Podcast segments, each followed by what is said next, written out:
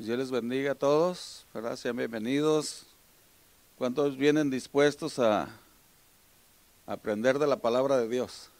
¿Verdad? Tenemos que tener siempre un corazón dispuesto, ¿verdad? Para Dios, porque Dios siempre tiene cosas nuevas para nosotros. A pesar que es la misma palabra de Dios toda, fíjese, pero cómo es Dios tan grande que siempre nos da, nos enseña, nos da enseñanza para que podamos aprender de Él cada día, ¿verdad? Y en esta hora vamos a, o sea, hay que aprender, tenemos que aprender pues no más en esta hora, pero siempre, pero en este momento les quería decir que tenemos que entrenar a nuestra generación, ¿verdad? O sea, estos jóvenes, estos muchachos que tenemos eh, alrededor nuestro, aquí en la iglesia, pero también alrededor en todos lados, ¿no? Enseñarlos, porque ahorita las, la tecnología, ¿verdad? La ciencia los atrae mucho, ¿verdad? Y, y, pueden aprender ciencia, tecnología y todo eso, pero haga de cuenta la mirada en las cosas de aquí, de la tierra. Y nosotros, nuestro deber como padres, como abuelos, como es enseñarles la palabra de Dios, ¿verdad? Porque ahorita muchos jóvenes están muy metidos en la tecnología, ¿verdad? En la tecnología y, y muchos se adentran mucho. Si tú ves la, información en las redes sociales, ves cuánto jovencito ha aprendido mucho de tecnología a muy corta edad, ¿verdad? Igualmente pueden aprender de la palabra de Dios, pero si nosotros estamos inculcándoles la palabra de Dios, ¿verdad? Aprenden muchísima tecnología. Yo veo ahí en las redes sociales y veo, ay, jole, que este muchacho muy joven hackeó a, la moneda de Bitcoin y se hizo multimillonario por la inteligencia que tiene para moverle ahí hielo. que aquel hizo esto, o sea, que esta niña de 10 años, este, la tecnología le ha hecho que, que haga negocios y todo eso, ¿verdad? O sea, dices tú, es impresionante, ¿no? Pero, ¿qué sería más impresionante? Que se adentraran 100% en eso o que se adentraran en la palabra de Dios, ¿verdad? A la palabra de Dios porque ahí estamos poniendo nuestra mirada en las cosas de arriba, en lo eterno, no en las de aquí de la tierra, ¿verdad? Entonces, yo veía mucho esto, tenemos muchos, como hijos de Dios, muchos desafíos, ¿verdad? Muchos desafíos para enseñar a esta generación, ¿verdad? Pero también nosotros tenemos que estar bien, bien preparados, ¿verdad? Dejando todo lo que este mundo atrae a, nosotros como personas, ¿verdad? Porque cuando saben que todos estamos expuestos a, a todo? Nadie somos infalibles, ¿verdad? Entonces, pero nosotros tenemos que tomar cartas en el asunto y entregar todo lo que nos, nos estorba, ¿verdad? En nuestras vidas. Todo lo que estorba, porque si eso que me estorba ahí lo traigo yo, ¿cómo voy a enseñar a mis nietos, a mis hijos, a mi, cómo voy a enseñar a los jóvenes, verdad? ¿Cómo voy a decirles, muchachos, miren, estudien la palabra de Dios para que tengan una vida más agradable a Dios, ¿sí? Más tirada a lo eterno que a lo de aquí, ¿verdad? Que se desgasta, que se acaba, que se va a acabar todo, ¿verdad? Entonces, nosotros vemos en el segundo viaje misionero, por ejemplo, de Pablo, ¿sí? Y aquí Pablo se acaba de separar, por ejemplo, de Bernabé, ¿sí? Y lo, acompañaban Timoteo y Silas, ¿se acuerdan? Y vemos el, el deseo de Pablo de enseñar a esa generación, ¿sí? Que en la iglesia eran confirmados en la fe, ¿verdad? Y que cada día que crecían en qué? Dice ahí en número. ¿sí? ¿Por qué? Porque estaban aprendiendo la palabra de Dios, ¿verdad? No estaban aprendiendo cómo hacer negocios, cómo hacerse ricos, cómo hacerse famosos, ¿verdad? Porque ahorita vemos todo eso en grande, la fama, ¿verdad? El poder, este, el cómo hacer esto, aquello, pero nosotros como iglesia debe de ser nuestro más grande anhelo, ¿verdad? Que ellos puedan aprender y prepararse para, para poder hacer frente a estos últimos tiempos.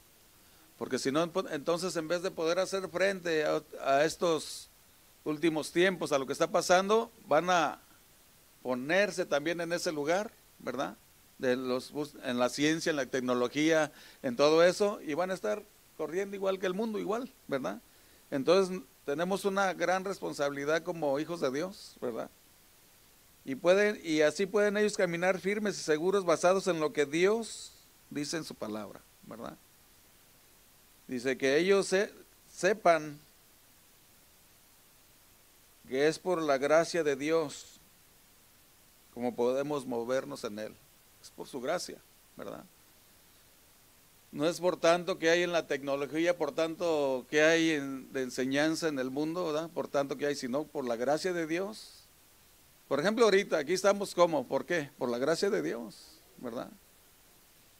que tú te levantaste en la mañana o desde la noche, durante la noche te estabas preparando, a lo mejor en sueños y estabas, Señor, ¿verdad? Y te estabas preparando, ¿para qué? Para estar en este momento, pero por, por su gracia estamos aquí, ¿verdad? Y en Primera de Corintios 15, del 1 hasta el 10, dice, dice, además os declaro, hermanos, el evangelio que os he predicado, el cual también recibisteis, en el cual también perseveráis. Por el cual asimismo, si, si retenéis la palabra que os he predicado, sois salvos. Si, si no, ¿qué dice? Creísteis en vano. ¿sí? Si no en vano creísteis. Dice, porque primero, porque primeramente os he enseñado, dice, lo que asimismo recibí de Cristo, que Cristo murió por nuestros pecados, conforme a las escrituras, y que fue sepultado y que resucitó al tercer día, conforme a las escrituras, y que apareció a Cefas y después a los doce, después apareció a más de 500 hermanos y a la vez de a la vez de los cuales muchos viven aún y otros ya duermen. Después apareció Jacobo, después a todos los apóstoles y al último, dice el apóstol Pablo, de, todos como a un abortivo, imagínense, cómo reconocer la grandeza de Dios. Dice, se me apareció a mí porque yo soy el más pequeño de los cuales que soy, que no soy digno de ser llamado apóstol, ¿sí? Porque perseguí a la iglesia, pero por la gracia de Dios soy lo que soy y por la gracia y por gracia no ha sido en vano para conmigo. Antes he trabajado más que todos ellos, pero, pero no yo, sino la gracia de Dios conmigo. ¿Sí?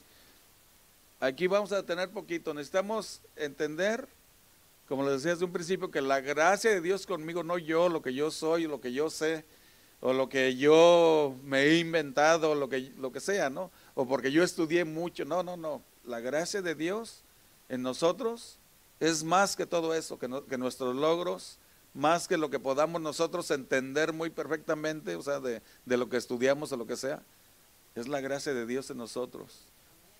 La que tenemos que tener diario activada en nosotros y, y reconocer como hijos de Dios que es la gracia de Dios en mí, no yo en sí mismo, ¿verdad?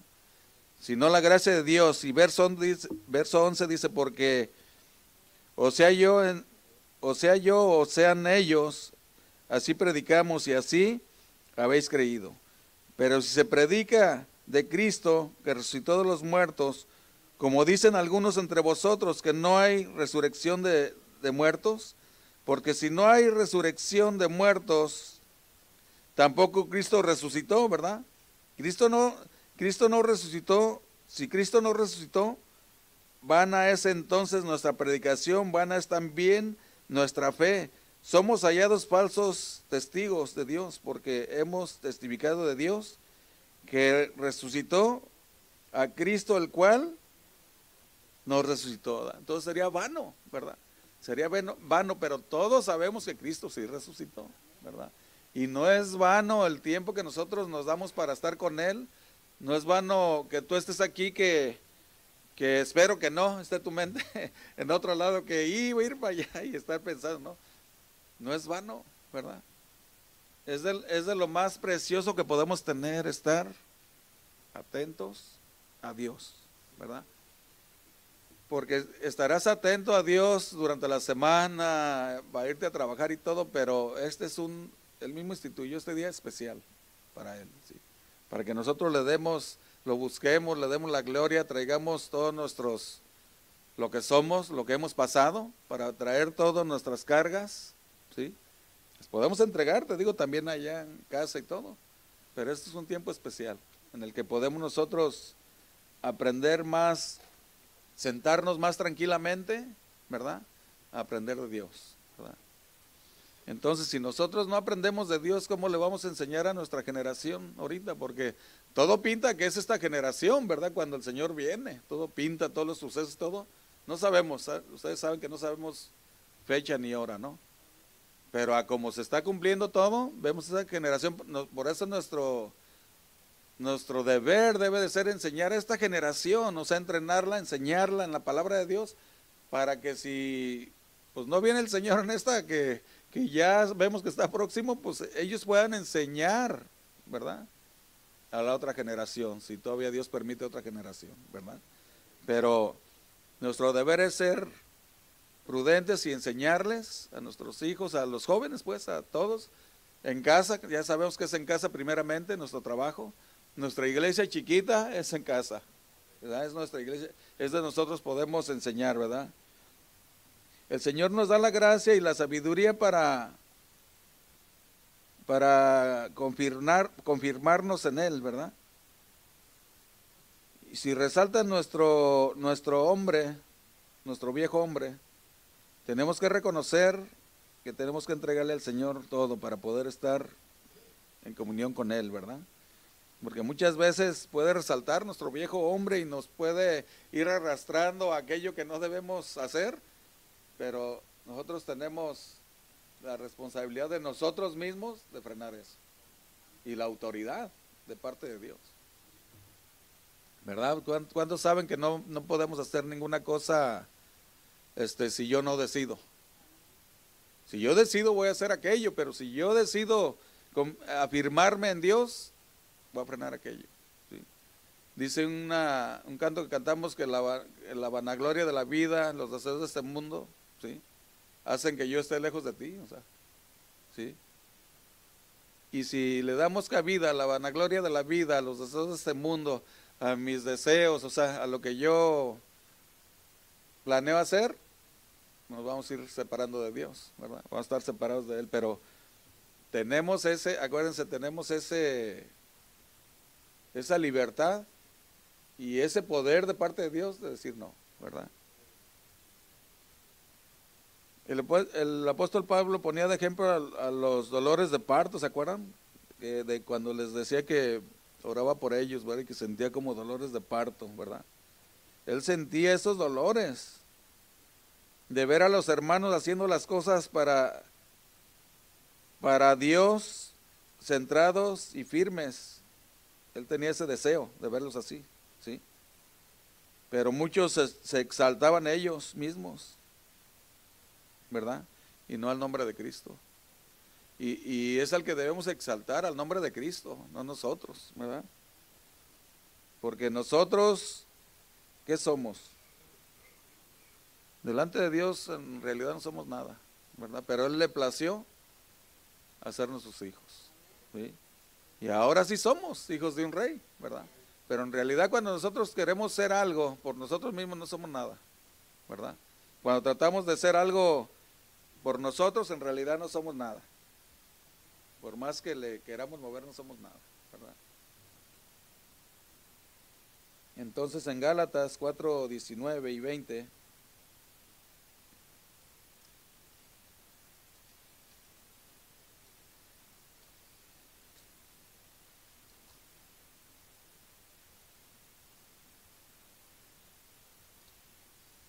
Me otra Biblia que no tengo amaestrada. me traje la otra y dije, ay, jole, ahora, bueno, dije, está bien. La otra ya la tengo bien amaestrada. 4.19 de Gálatas.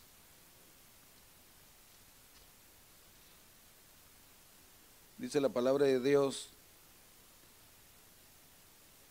Dice, hijitos míos,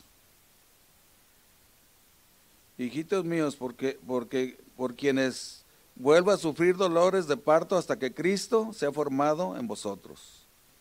Quisiera estar con vosotros ahora mismo y cambiar de tono, pues estoy perplejo en cuanto a vosotros. El, apóstol Pablo tenía, sentía esa gran responsabilidad por la iglesia, ¿verdad? Y él mismo sentía esos dolores de parto, se asimilaba a eso, ¿verdad? Porque yo creo que es uno de los dolores muy grandes, ¿no? O sea, los dolores de parto de las mujeres y él lo asimilaba a eso. O sea, viendo cómo los amaba y cómo quería que esa, que esa iglesia, que las iglesias, pues que él, en este caso la de los Galas, que fuera fluyendo en el Espíritu, ¿verdad? Entonces, Cristo ya estaba formado en vosotros, en ellos, dice él, ¿verdad? Y esos dolores de parto que él sintió tiempo antes ya había dado fruto en ellos, ¿sí? Por eso dice, hoy cambio de tono, ¿sí? Y les digo, ¿verdad? Como a veces que decimos, bájale unas rayitas, cambiamos de tono, pero en Dios, Pablo estaba perplejo y, y estaba dispuesto a cambiar ahora de, de, tono viendo a Cristo formado en ellos, ¿sí?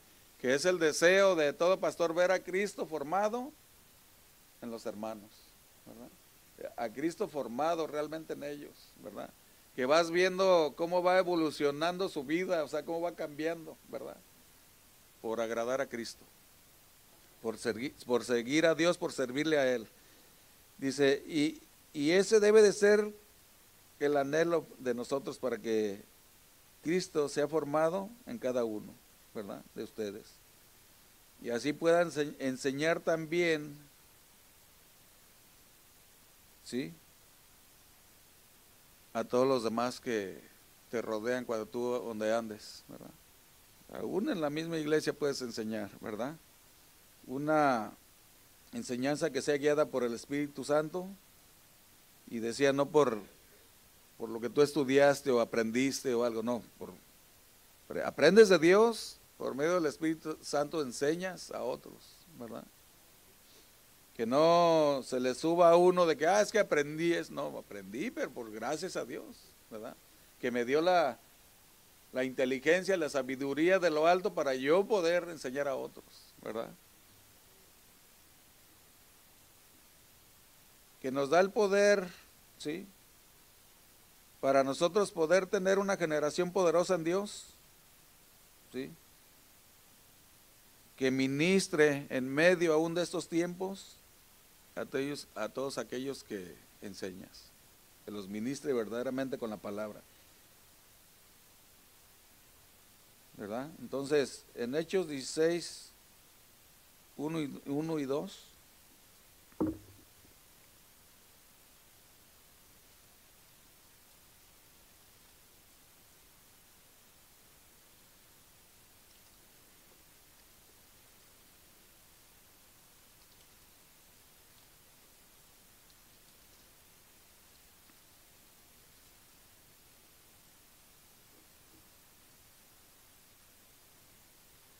Dice que después llegó a Derbe y a Listra, y eh, dice, aquí había cierto discípulo llamado Timoteo, hijo de una mujer judía, ¿verdad? Creyente, pero de padre griego. Y daban buen testimonio de él los hermanos que estaban en Listra y en Icomnio, ¿verdad? Luego llegó allá Pablo, ¿verdad? Fíjense, los hermanos daban buen testimonio de Timoteo. ¿sí? ¿Por qué? Porque él decidió aprender bien de Cristo. El apóstol Pablo, ¿cuántos saben que fue su padre espiritual? ¿Verdad? Él decidió abrir su corazón a aprender bien de la palabra de Dios, ¿verdad? Enseñado conforme a la sana doctrina, ¿sí? No a enseñanzas de hombres las enseñanzas de hombre. La gente va a notar qué es lo que les estamos enseñando. Cuando nosotros enseñamos a alguien, cuando tú enseñas a alguien, la, gente va a notar que le estás enseñando. Si le estás enseñando de bien la palabra de Dios o le estás enseñando puras filosofías y puras cosas que, ¿verdad? Ellos van a notar y van a reconocer, ¿sí?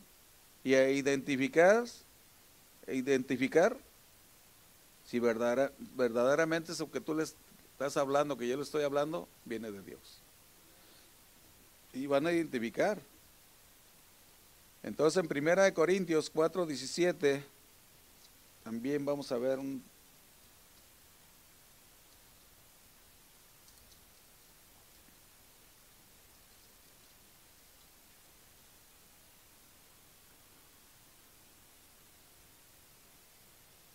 Dice, y por esto mismo, y por esto mismo os he enviado a Timoteo, que es mi hijo amado y fiel en el Señor, el cual os, recordará mi proceder en Cristo de la manera que, enseñó en todas partes, que enseño en todas partes y en todas las iglesias. ¿sí? De esa misma manera nosotros debemos de enseñar. ¿sí? No cambiarle, no decir, ahora voy a hablar de esto que yo hice o que... No, siempre debemos enseñar sana doctrina a las personas. Nunca se nos ocurre hablarles de algo, de algo que no viene en la palabra de Dios ni que es así, de la, de, que es lo que le estás diciendo, pues, que sea así, verdadero, pero aquí, ¿sí? Por eso Pablo reconoce a Timoteo él es su hijo amado, o su hijo espiritual. ¿Verdad? Que había decidido seguir, recibir la enseñanza de Dios en su vida, ¿verdad? Y se entregó. ¿Qué descanso tenemos cuando vemos que un hijo espiritual anda bien en los caminos de Dios? Hay un descanso, ¿no? Cuando vemos que, tú enseñas a, personas y luego los ves que siguen en la palabra de Dios, ¿verdad? Hay cierto descanso en tu vida, o sea, que dices, oh, qué bueno que sigue caminando en la palabra de Dios, ¿verdad? Los corazones reciben ministración cuando tú ves eso, que este hijo está, hijo espiritual tuyo está enseñando la palabra y que los corazones reciben ministración de parte de Dios por lo que Él les enseña, ¿verdad? Entonces debe de ser nuestro anhelo ese de estar enseñando bien la palabra de Dios. Esta generación, rescatar esta generación, ¿sí? De que no se metan tanto en, el, en la ciencia, en la tecnología, ¿verdad? Porque si no lo rescatamos ahí se van a adentrar. Y ahí van a seguir, ¿verdad? Forzarlos no podemos, pero sí podemos enseñarlos. Porque acuérdense que, finalmente cuando lleguen a cierta edad ellos van a decidir, pero ya tienen tu enseñanza. Ya tienen ahí, ya la traen ahí en su corazón tu enseñanza, que tú les hablaste la palabra. Finalmente todos tomamos las decisiones que tomamos. Pero están más propensos a que sigan en la enseñanza de la palabra, ¿verdad? En 2 de Timoteo 1, versículos 2 al 5,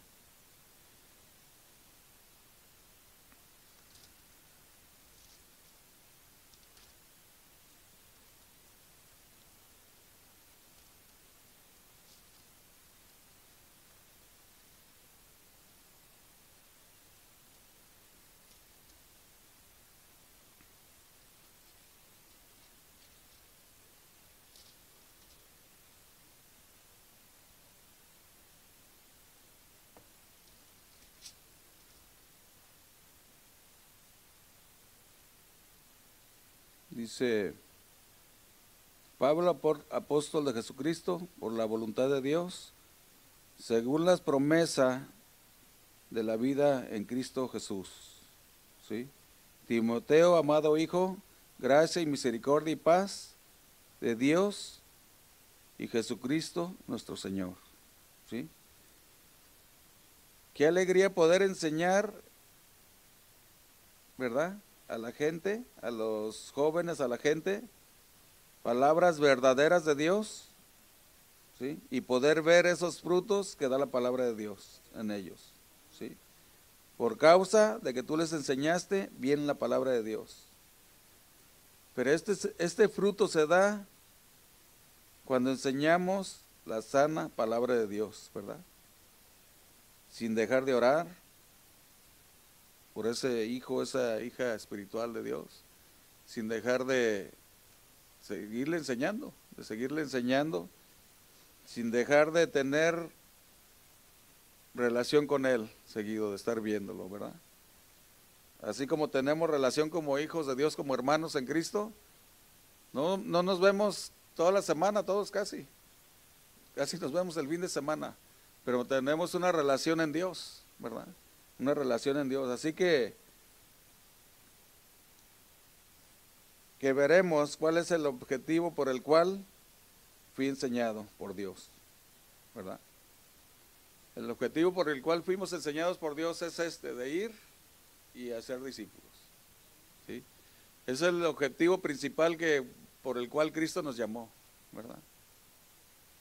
Por lo tanto, ¿qué enseñamos a nuestros jóvenes y a todos? Ir y hacer discípulos, ¿verdad? Es el, por eso Dios nos salvó, fíjense. Para eso, primeramente, para que vayamos y hagamos discípulos. Muchos pueden decir, pero pues yo no sé, yo tengo poquito. Bueno, puedo decir eso, pero no está difícil. Simplemente cuéntales lo que Dios ha hecho contigo, ¿verdad? Simplemente dile lo que Dios ha hecho contigo y ya estás testificando la salvación de Cristo. ¿Sí? Ya saben, Mateo 28, 19 y 20, que dice que ir y hacer discípulos a todas las naciones, ¿verdad? Bautizándolos en el nombre del Padre, del Hijo, del Espíritu Santo, dice, y él dice, y aquí yo estaré con vosotros todos los días hasta el fin del mundo, ¿verdad? Dios no nos va a dejar, o sea, cuando pensamos que, ¿cómo voy y qué les voy a decir? No, Dios no nos va a dejar solos, ¿verdad? Es más, a veces no traes ni qué les vas a decir, pero Dios pone que les hables a las personas, ¿verdad? De Él. Eso no quiere decir que vas a ir sin saber nada, pues claro que vamos a estudiar, pero, pero me refiero a que muchas veces no sabes qué les vas a decir y Dios pone ahí las palabras. O traías este, planeado hablarles algo y hablas otras cosas, ¿verdad? Es como la, de la manera que Dios trabaja cuando nosotros estamos en Él. Cuando ministramos el Señor, al Señor Él nos habla y nos da instrucciones de qué debemos hacer. ¿sí? Y todo esto se, no se da nomás así. Se da estando en comunión con Él, orando. Muchas de las veces hasta podemos ayunar, ¿verdad? Y Dios se manifiesta y te usa, nos usa en gran manera, ¿verdad? En Hechos 13, 1 al 3,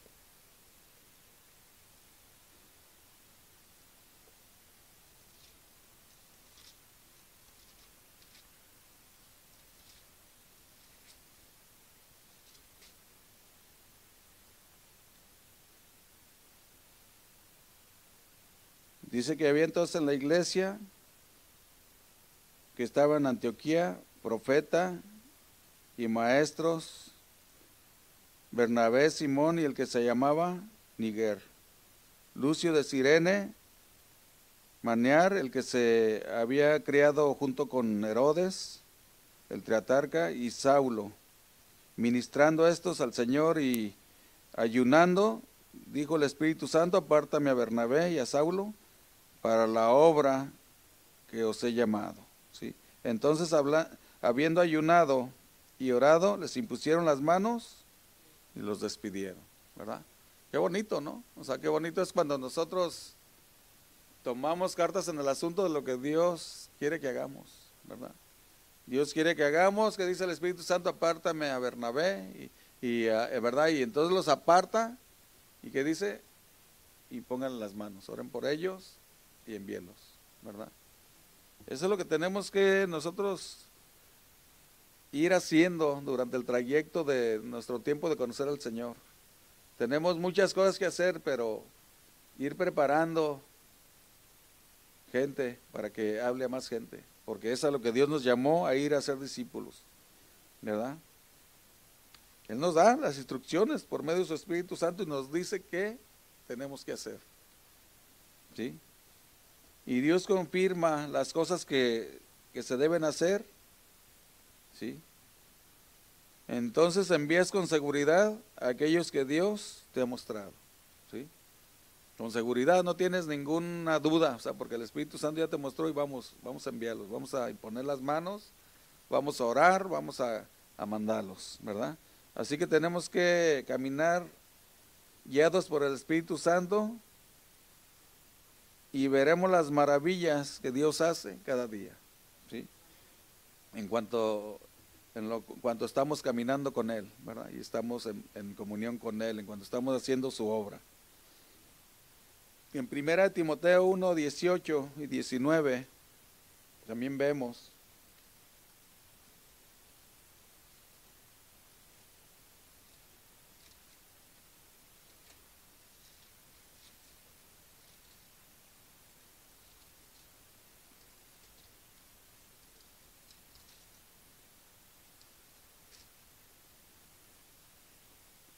Dice, este mandamiento,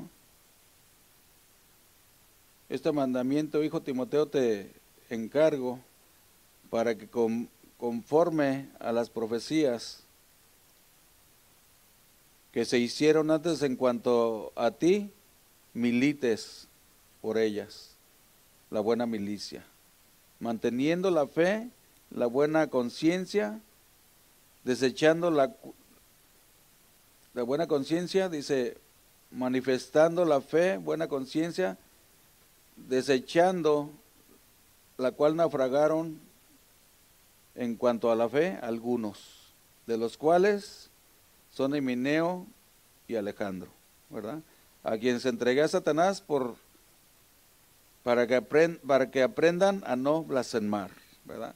Fíjense que, que Muchas de las veces, por eso le digo que las decisiones las toma la persona. Nosotros las enseñamos, tú las enseñas, tú enseñas a tus hijos, enseñamos a los jóvenes, pero finalmente toman decisiones, ¿verdad? Y tristemente muchas de las veces muchos se alejan, se desvían de lo que es la palabra de Dios, ¿verdad?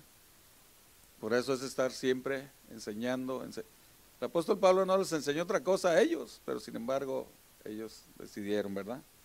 Entonces, aunque les voy a, decir no es fácil, tenemos que pagar el precio. ¿verdad? No es fácil, tenemos que pagar el precio y a veces el precio muy alto, ¿sí?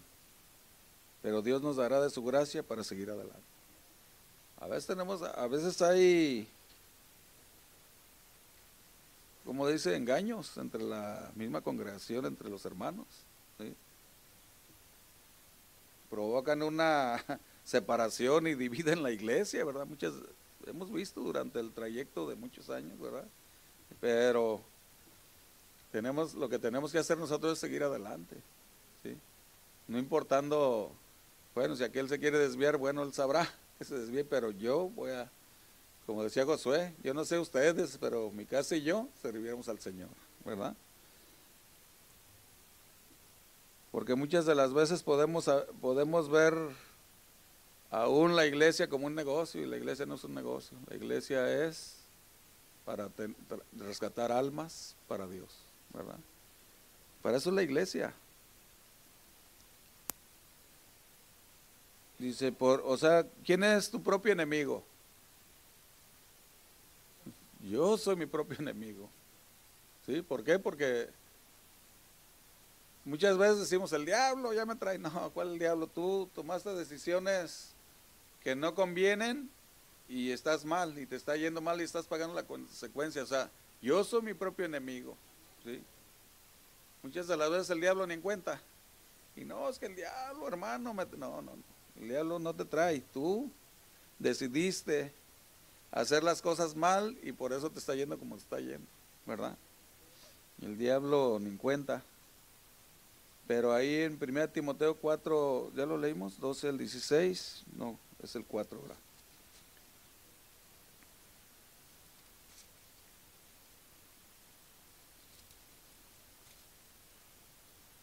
Dice, ninguno tenga por poco tu juventud, ¿verdad? Sino sé ejemplo de los creyentes en palabra, conducta, amor, espíritu y fe y pureza. Entre tanto que yo voy, ocúpate en la lectura, en la exhortación y, la, y en la enseñanza. ¿sí? No descuides el don que hay en ti, que te fue dado mediante la, mediante profecía con la imposición de las manos del presbiterio, ¿verdad? O sea, yo soy el propio responsable mío, o sea, y, el, y mi propio enemigo soy yo mismo. ¿sí? Enemigos podemos tener por fuera alrededor, pero el principal enemigo soy yo mismo. ¿sí? ¿Por qué? Porque yo soy el que voy a tomar las decisiones, ¿verdad? Yo voy a tomar las decisiones si amo a mi enemigo que está afuera. ¿sí? Yo voy a tomar la decisión de amarlo, de bendecirlo, en vez de estar en pelea con él. ¿sí? ¿Por qué? Porque esa convicción Dios nos la da, ¿verdad? Y eso nos manda a Él. Si tu enemigo tiene hambre, dale de comer. Si tu enemigo te quiere hacer caminar una milla, ve con él dos, ¿verdad? ¿Qué es eso? Lo contrario a nosotros, a nuestra humanidad, ¿sí? Lo contrario a nosotros, pues, ¿cómo Dios? ¿Cómo me pides que yo vaya? Es que eso te pide para que aprendamos realmente, a ver si realmente amamos a nuestro prójimo, como dice aquí, que tenemos que amar a nuestro prójimo como a nosotros mismos, ¿verdad? Entonces, en medio de esta generación, tenemos que aprender a hacer eso. En medio de esta generación, como está la situación ahorita, tenemos que entender que, que aquí estamos de pasada, que aquí estamos en terreno enemigo. El príncipe de este mundo, ¿quién es? Satanás. ¿sí? El príncipe de aquí, de la tierra, de este mundo es Satanás. Es de que aquí estamos de pasada nomás, no estamos no es permanente nuestra ciudadanía aquí. Tenemos que seguir adelante nosotros. Por eso les decía que no, no permitamos por lo más que podamos, pues, porque no podemos decirles no y sacarlos. O sea, que nuestros hijos caigan en y se queden en lo que es la tecnología, la ciencia y todo eso, sino enseñarles algo que va para lo eterno, ¿verdad? Que nos va a servir para la eternidad lo temporal, pues aquí puedes dejarlos que ahí se metan en la tecnología, lo temporal, pero enseñarles lo que sí trasciende. En el Salmo 78, 1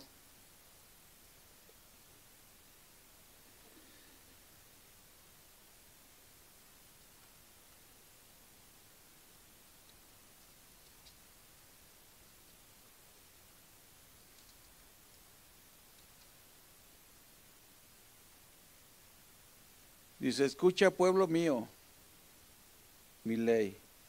Inclinad vuestro oído a las palabras de mi boca.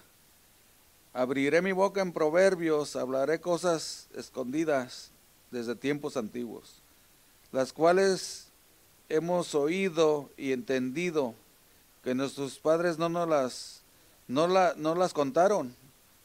No las encubriremos a nuestros hijos, contando la, contando a la generación venidera la alabanza de Jehová y su potencia y las maravillas que hizo. ¿sí? Y si está atento a mi voz, pueblo mío, escucha, pueblo mío. Porque muchas de las veces no escuchamos, nomás oímos, nos entra, como dicen, nos entra por acá y nos sale por acá. Tenemos que escuchar atentamente a lo que Dios nos manda. ¿sí? Dios nos manda y sigue diciendo, deje, Dice, eh, ¿qué verso nos quedamos?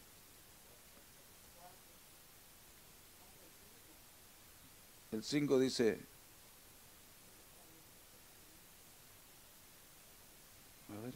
me perdí aquí.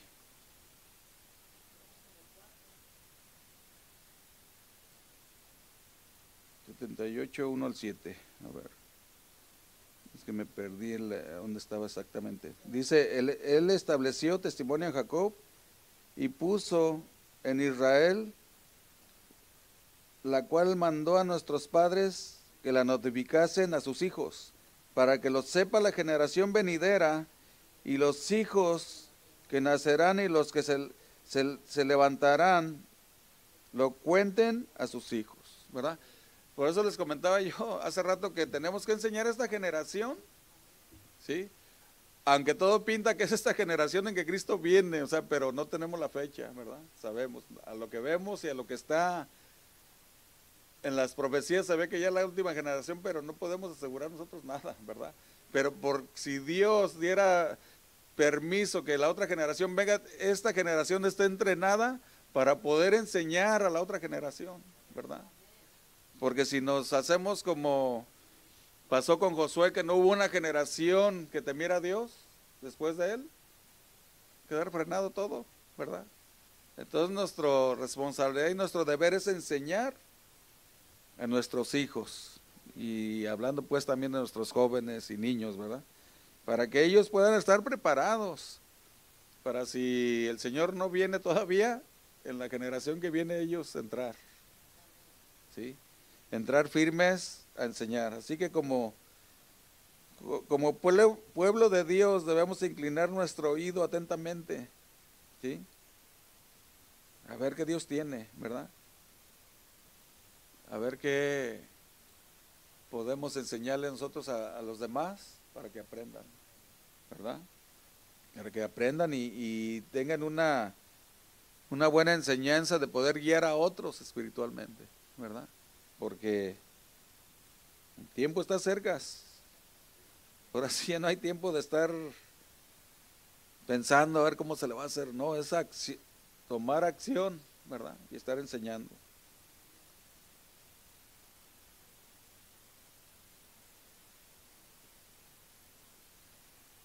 Entonces el, nuestro clamor debe de ser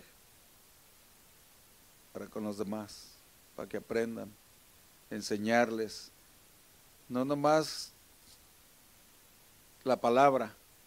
Tenemos que nosotros despojarnos de todo aquello que nos estorba, para que ellos puedan ver en ti, desde tu persona hasta la palabra de Dios, ¿verdad?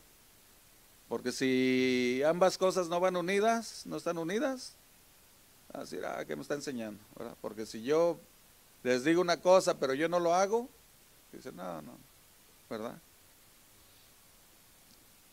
Las generaciones de ahorita, o sea, los jóvenes son bien listos, ¿verdad? Cada día ya nacen casi hasta sabiendo todo. O sea, ya dices, híjole, pues me están enseñando a mí, ¿no? Entonces nosotros tenemos que pero nunca van a ser más listos que Dios, ¿verdad? Entonces, podemos enseñarles todavía, ¿verdad? Segunda de Timoteo 2, otra vez vamos a Timoteo.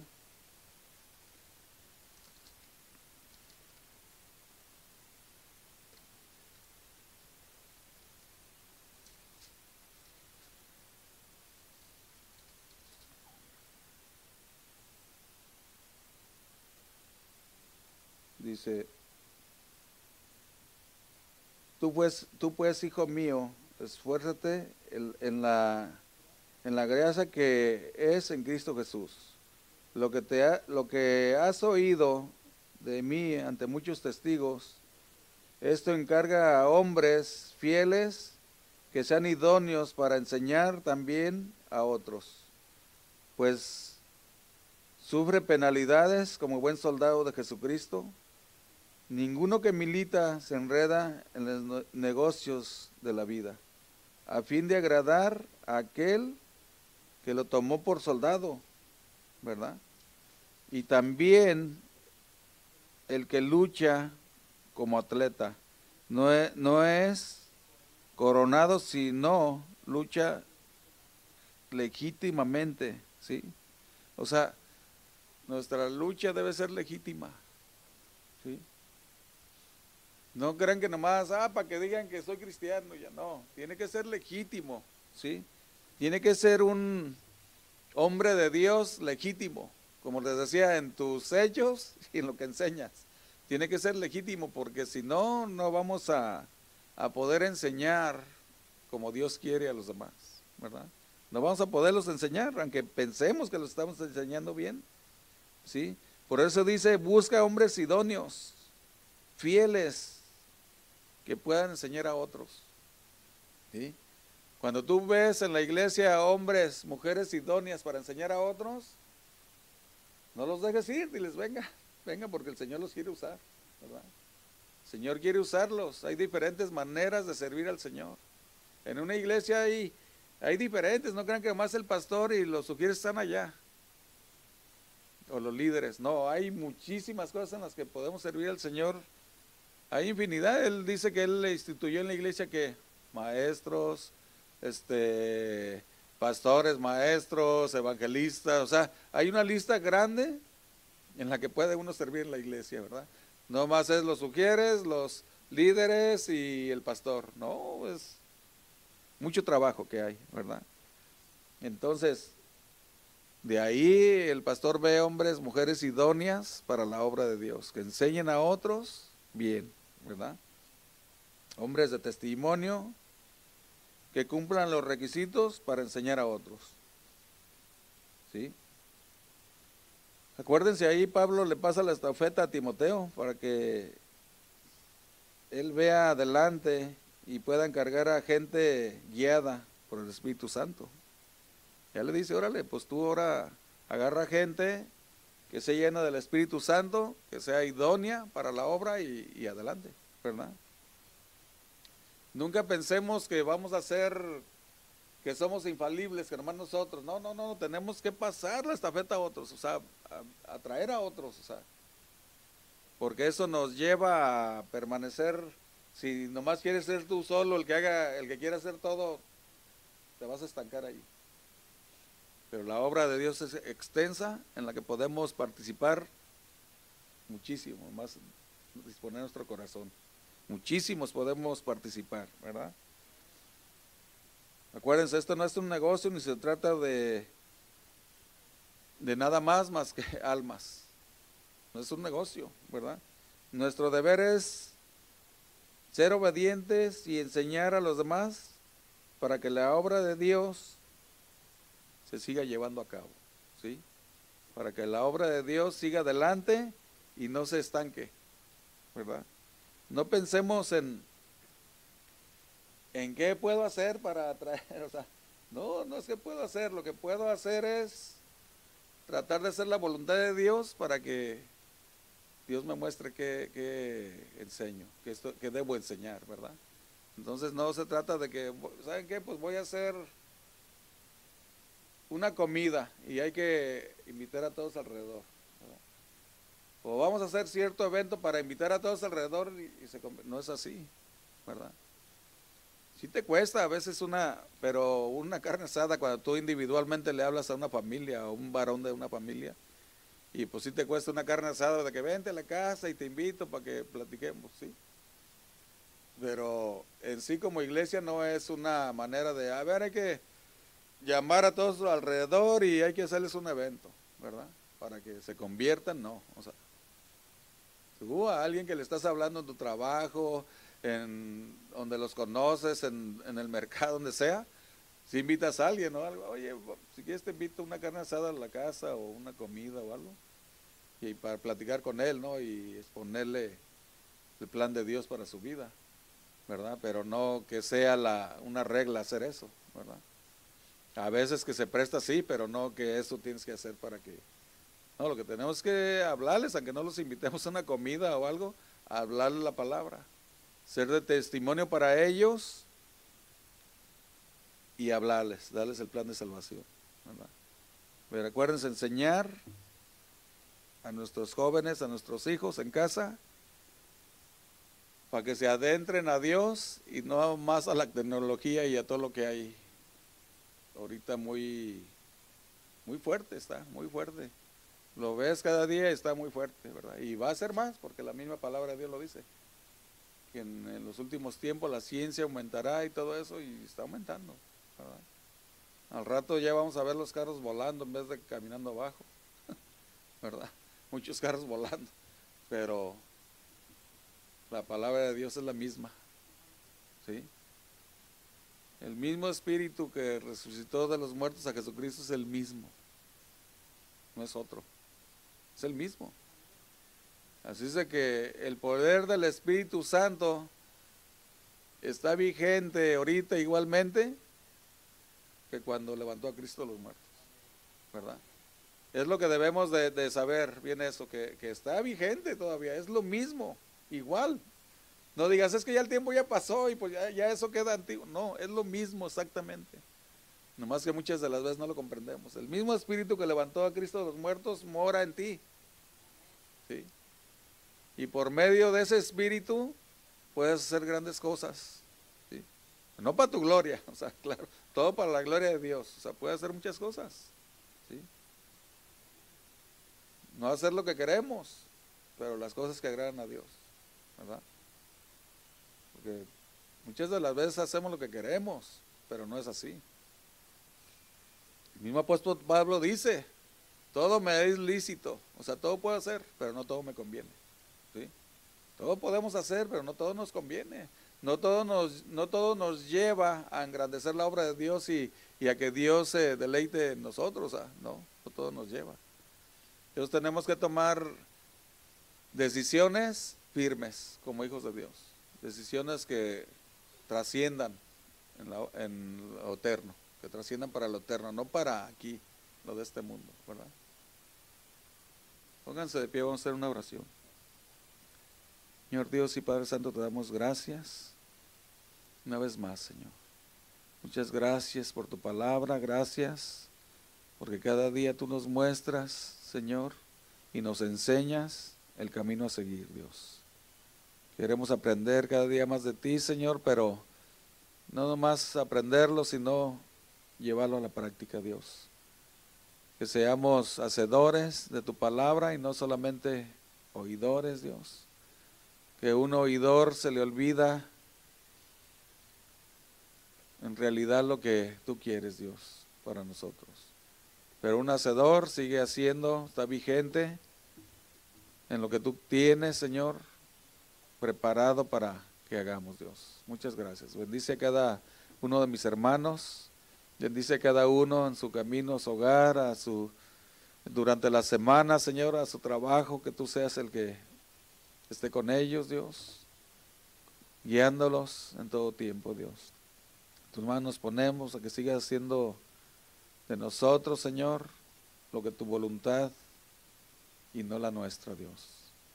En el nombre de Cristo Jesús. Amén. Vamos a tonar un canto antes de irnos y Dios les bendiga.